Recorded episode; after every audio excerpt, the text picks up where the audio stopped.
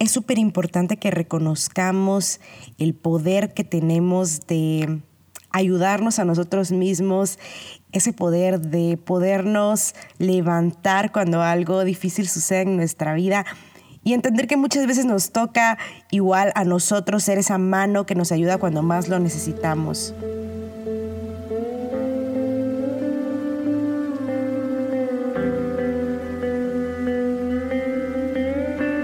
Estás escuchando Alma Libre, 502 para sentir.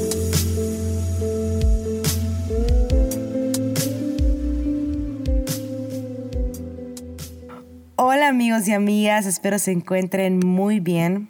Soy Isa Valdés y estás escuchando Alma Libre.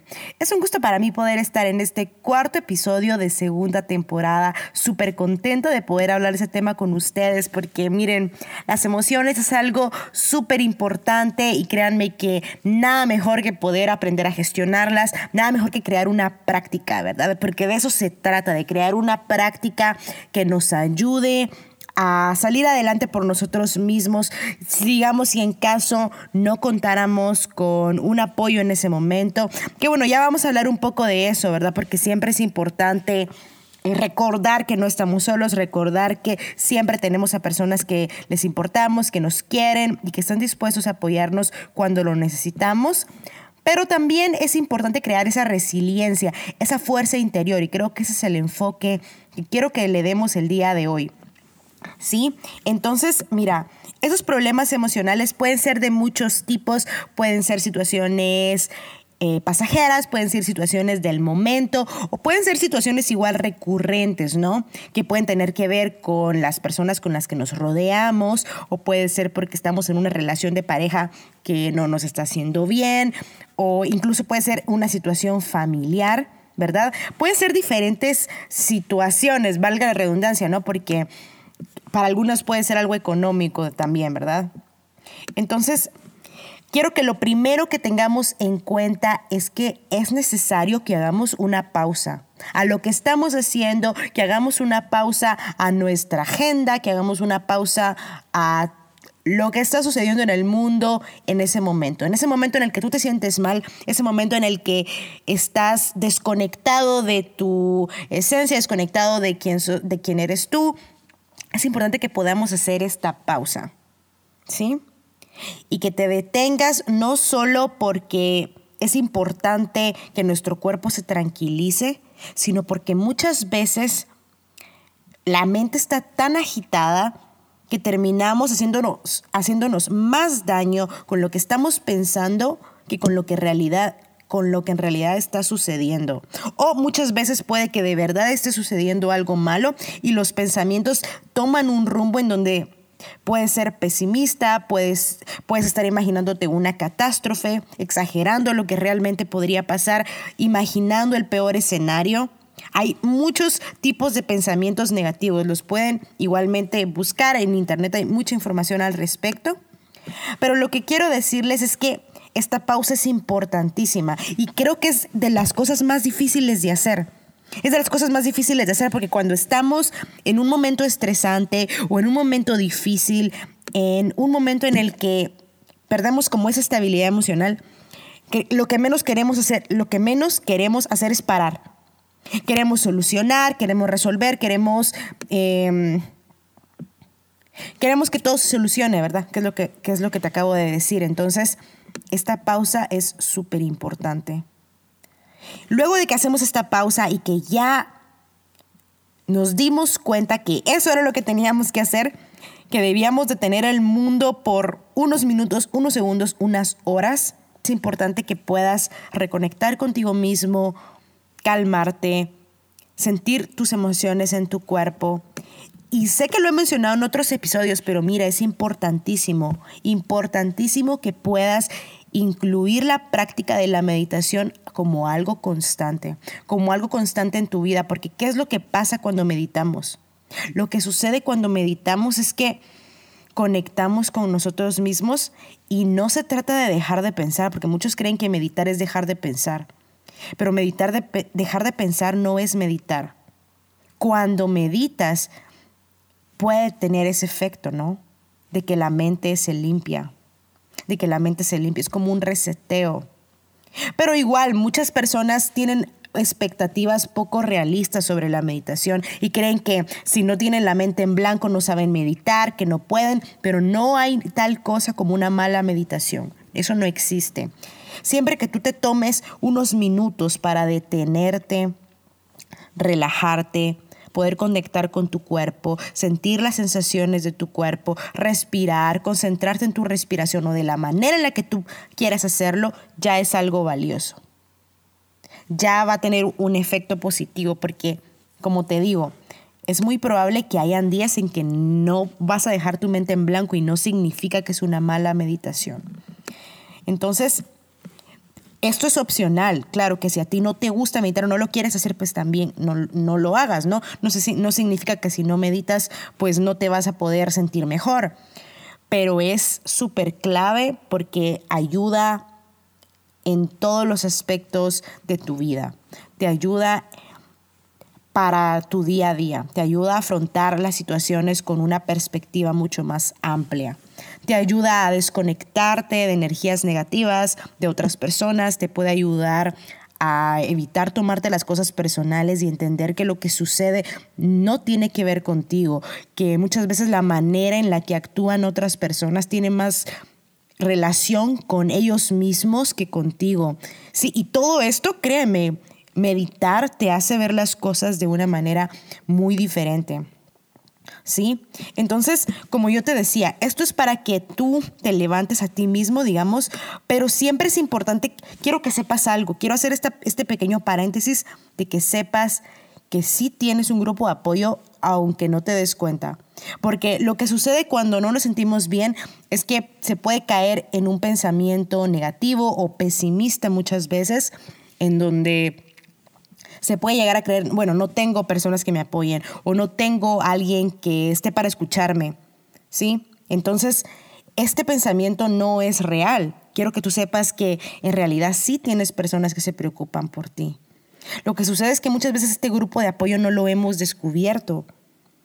Probablemente ese amigo con el que solo hablamos de cosas positivas y cosas alegres, con quien siempre la pasamos bien, tú no lo sabes. Probablemente esa persona está dispuesta a escucharte. Esa persona está dispuesta a darte su apoyo. ¿Sí? O tal vez ese hermano, esa hermana a quien nunca le has contado tus problemas. Tal vez tú no te imaginas que que esa persona, que tu hermano o tu hermana te pueden dar apoyo que te quieren dar ese apoyo. Entonces, no te cierres, ¿no? No te cierres a pensar que, que no tienes a personas que te apoyan, porque no es cierto. O sí que tienes. Como te digo, muchas veces no lo, no lo hemos descubierto solo por no pedir ayuda, solo por no pedir apoyo. Entonces, como te digo, ese es un pequeño paréntesis. Pero lo siguiente, después de que nos calmamos, después de que nos hemos regulado físicamente, porque regularnos físicamente, aunque sea la parte más tediosa, aunque sea la parte que nos aburre, que no nos gusta o que requiere tiempo, porque a veces nos vamos a calmar en 10 minutos, puede que otros días lleve más, puede que lleve horas o puede que lleve todo el día, dependiendo de lo que esté sucediendo. Imagínate que alguien lo despiden de su trabajo Imagínate, o sea, recuperarte emocionalmente de esto, volver a calmarte y dejar y para que tu mente pueda pensar claramente y no caigas como en el pánico, ¿verdad? De, bueno, y me quedé sin trabajo, tengo que pagar esto. Y pues puede llevar un poco más de tiempo, ¿no? Puede que te lleve un par de días. O incluso podría ser algo igual, mucho más doloroso, como que fallece un familiar, alguien que queremos mucho. Entonces tampoco se trata también de tener paciencia, ¿no? De entender que no siempre te vas a calmar en la misma cantidad de tiempo. A veces te va a llevar mucho tiempo, a veces te va a llevar una menor cantidad de tiempo. ¿Sí? Pero lo siguiente también es que regresemos la atención hacia nosotros mismos. ¿Sí? Yo sé que es tentador regresar a la situación regresar a la situación y volver a pensar en el problema, pero ahora toca hacer un chequeo de nosotros mismos. Un chequeo de nuestra autoestima, de nuestras emociones, de hasta qué punto estamos teniendo compasión con nosotros mismos, si hay emociones negativas arraigadas a la situación, emociones negativas hacia nosotros mismos que están enlazadas con lo que sucedió. Bueno, por ejemplo, digamos que tuviste una situación en tu trabajo y te han despedido o algo sucedió, poder ponerte a pensar em, hasta qué punto realmente fue tu culpa o fue tu responsabilidad, por ejemplo. Entonces, siempre hacer este chequeo es súper importante, tomarnos esos minutos para revisar cómo nos sentimos con nosotros mismos es lo que pensamos a nosotros mismos, un chequeo de nuestro autoconcepto. Porque no, no voy a irme a extenderme hasta hablar de autoestima y todo eso, sino solo nuestro autoconcepto, ¿no? Tener compasión por nosotros mismos y también hablarnos con un poco de amabilidad. Hablarnos con amabilidad y digamos si, si lo que sucedió es que le pasó algo a algún amigo o le pasó algo o digamos, ¿verdad? Estamos sufriendo un luto. El poder darnos esas palabras de confort a nosotros mismos, porque digamos, igual si es un luto, cada persona tiene sus propias creencias, cada persona tiene su propia manera eh, de ver la muerte, ¿verdad? De un ser querido. Entonces, puede, muchas veces, ¿verdad? Puede suceder que la persona que se está sintiendo mal, digamos, por este luto, de cierta manera puede tener culpabilidades o puede tener eh, cosas pendientes que dejó con esa persona, digamos si fue un familiar y tal vez no pudo como expresarle em, algo sobre alguna situación que se haya dado en el pasado o culpabilidades que han quedado con esa persona que ha fallecido, tantas cosas, ¿verdad? Para cada situación sí que se puede eh, analizar. Entonces en este momento yo sé que es muy tentador como pensar en los demás y no digo que sea malo pensar en los demás porque eso está muy bien, pero en este momento regresar la atención a nosotros mismos. ¿Cómo me siento yo?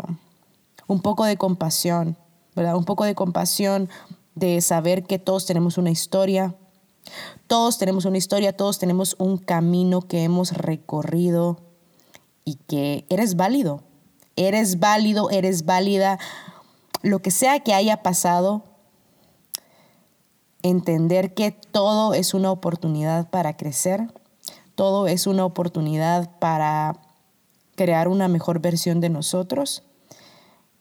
Y en lugar de verlo con crítica hacia nosotros mismos, verlo de una manera en que podamos crecer, en que podamos renacer de esa situación. Y finalmente les quiero decir algo que va a ayudarnos muchísimo para esta parte como de, recuperarnos de una caída emocional. Porque mira, siempre nos dicen que identifiquemos cuáles son nuestras inseguridades, ¿no? Y que trabajemos en ello. Pero ¿qué pasa con las cosas que nos dan alegría? Nadie nos enseña que tenemos que... Nadie nos enseña que tenemos que poner atención a cuáles son las cosas que nos dan alegría, pero es súper valioso que podamos hacerlo, porque ¿sabes qué es eso? Eso es autocuidado, eso es amor propio, eso es llenar tu propia copa, eso es aprender a darte lo que muchas veces esperamos que nos den los demás, porque ese es también el propósito de este episodio, ¿no? Que aprendamos también un poco a llenar nuestra propia copia, que aprendamos a llenar nuestras necesidades de cierta manera. Y no digo sobre ultra independizarse de los demás, así como de no necesito a nadie, porque eso también es una respuesta de, trauma, ¿verdad? Del ser ultra independiente, pero sí que poder llenar nuestras necesidades hasta cierto punto, ¿no? Em, bueno, entonces hay muchas cosas que tú puedes hacer. Puede ser algo muy simple, ¿no? Puede ser como sentarte a dibujar, salir a caminar cerca del jardín o incluso es bueno tener una playlist de canciones que nos suben el ánimo. Yo tengo la mía y créanme que hay canciones muy, muy buenas que nos ayudan incluso a aceptar la vida como viene, con los problemas que tiene. Les quiero hacer una pequeña recomendación. A mí me gusta esta canción de Frank Sinatra que se llama That's Life. Es la, es la canción que sale en la película del Joker, pero a mí me gusta mucho porque ambienta la película de una manera en que da un mensaje como de bueno, así es la vida, ¿no? Toca. Y eso que al protagonista le pasan muchas cosas malas, ¿no? De hecho, es una película bastante fuerte, a mi parecer, para ser un personaje de cómic o que es admirado por niños. Se me hace una película que tiene un contexto bastante realista, Muchos la han llamado que es una película psicológica, pero esa es mi recomendación para tu playlist. Y mira, siempre y cuando no sea algo autodestructivo, porque tampoco es que les esté promoviendo que fumar o... Em, claro, ¿no? O consumir algún tipo de droga. No, no, no, no va por ahí la cosa, ¿no? Pero mientras no sea algo autodestructivo, es súper válido que encontremos esa actividad saludable que nos dé ese chispazo de alegría. ¿Sí? Y bueno, queridos amigos, espero les haya gustado mucho este cuarto episodio de segunda temporada. Pueden seguirnos en redes sociales, aparecemos como Alma Libre en Facebook, al igual que en Instagram. Soy Isa Valdés y como siempre les mando un fuerte abrazo para todos y hasta la próxima.